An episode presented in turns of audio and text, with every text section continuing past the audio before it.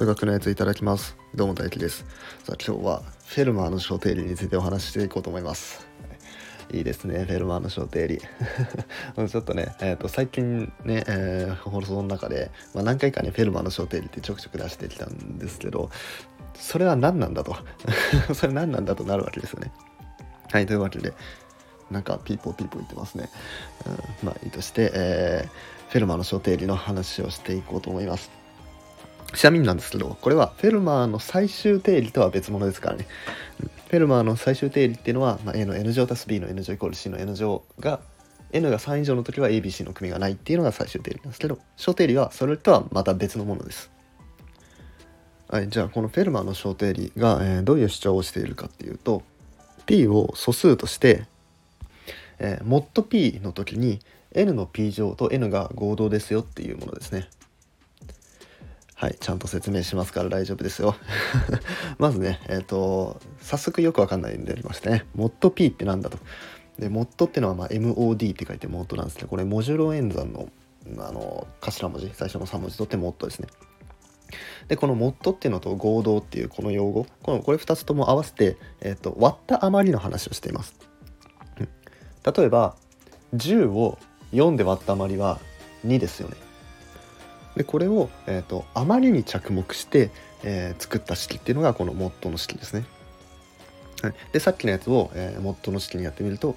えー、モッドの4の時に10と2が合同ですよっていう書き方になります。はいえー、モッドの後ろにあるのがその割る数ですね。うん、で10を4で割った余りが2という式になります。はい、他にも例えば、えー、19を7で割った余りって5になりますよね。なんで、えーと、モッド7のもとで19と5は合同ですよっていうふうに言えるんですね。はい、でこの、えー、合同の計算なんですけど基本的に足し算と引き算と掛け算この3つは無条件にできます。だけど割り算だけ、まあ、ある条件を満たしてないとできないよっていうものですね。でまあ今回ねその合同とか元の計算は本題じゃないんで、まあ、とりあえず足し算引き算掛け算は無条件できて割り算はある時じゃないとできないとだけ覚えておいてください。はい、っていうような、えー、モッドの計算なんですけどこれを使って、まあ、フェルマの小定理を解読するともともとのフェルマの小定理はモッド P で N の P 乗と N が合同っていうものだったんですけど、えー、これを言い換えると N の P 乗を P で割った余りは N ですよっていうことですね。まあ、これでもね分かりづらいと思うんで実際にこの N と P に数字をいろいろ入れてみましょ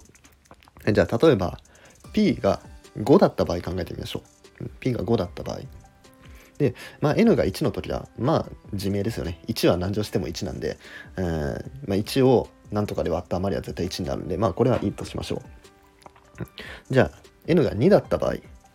2の5乗を考えるとこれ32になるんですね。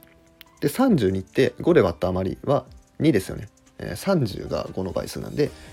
えー、32プラスにしてんだ余りは2だと。2の5乗を5で割った余りが2になったということですね。じゃあ3考えましょう。n が3だったら3の5乗っていうのがまあ計算すると243になるんですね。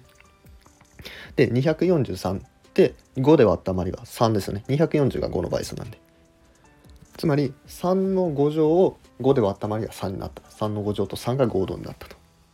じゃあ4だったら4の5乗は1024になるんですけど1024を5で割った余りが4だと。4の5乗と4が合同になったという感じですね。このなんとかの5乗となんとかが合同になるんです他にもえ P が7の時でもいいですよ。まあ、ちょっと指数がめんどくさいんで、まあ、皆さん電卓とかで計算してもいいんですけど、じゃあ2の7乗を考えると、これ128になるんですけど、128を7で割った余りって2になるんですよ。まあ、つまり126が7の倍数ってことですね。で、他にも3だったら、3の7乗は2187っていう値になるんですけど、こいつの余りはこいつを7で割った余りは3になるんです。だから、えー、2184を7で割るとちょうど割り切れるんですね。で4の7乗も考えるとこれ16384って値になるんですけどこれも7で割った余り4になると。うん、逆に言うと16,380が7で割ると実際16380割る7ってやったらちょうど割り切れるんですよ、そんな感じの関係を表しているのがフェルマーの小定理なんですよ。すごくないですか？これ全部できるんですよ。全部 n の p 乗ってのは n になるんですよ。どんな素数 p を取ってきてもどんな数 n を取ってきても、まあ、正の数かな？正の数、えー、n を取ってきても絶対に n の p 乗と n はモッドの p で合同になるんですよ。すごくないですか？しかもめちゃめちゃ綺麗じゃないですか？N の p 乗イコール n って。合同 n でモッドの p とめちゃめちゃ綺麗でさらにここからもう一つあの進化したものがあって進化っていうか何なんだろうなあのさっき、えっと、割り算が、まあ、ある一定の条件じゃないとできないって言いましたよねで n の p 乗と n って n で割りたくないですか ?n で割りたいですよね。n で割ったら n の p-1 乗と1が合同になるっていうふうになるんですけど、この時にはまあちょっと条件があって、まあ、n と p が互いに沿っていう条件だった時に、えー、まあ、こういうね n の p-1 乗が1と合同になるっていう形に書き換えることができます。でこれが何でこうなるのかっていう証明はいろいろあるんですねあの数学的機能法とか、まあ、二項定理を使ってやってみたりとかあの余りの性質をねいっぱい使ってやってみたりとかまあ、あとねこの前俺があのラグランジュの定理のねあの話をした時に紹介したあの関論使った証明とかねいっぱいあるんで、まあ、よかったら是非皆さんググってあの調べてみてください。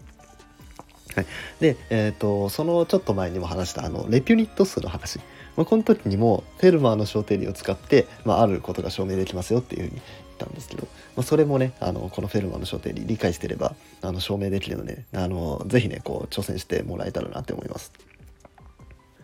はい、というわけで今回はフェルマーの小定理についてお話していきました。はい、それでは最後に、えー、前回のラジオね、いいねしてくださった方紹介しようと思います。えっ、ー、と、田野茂さん、えー、上ちゃんさん、マミーさん、えー、川口社長さん、総大輔さん、滝木さん、丸さん、ありがとうございます。えー、常連の方も新規の方もね、えー、いいねしてくださって、ね、本当にありがたいんですね。これからも頑張っていきますので、よろしくお願いします。面白かったよって方はね、是非いいねとかフォローお願いします。あとね、えー、と質問とか、えー、リクエストなど、えー、コメントとかレターで募集してますので、よかったらお願いします。はい。それでは、ごちそうさまでした。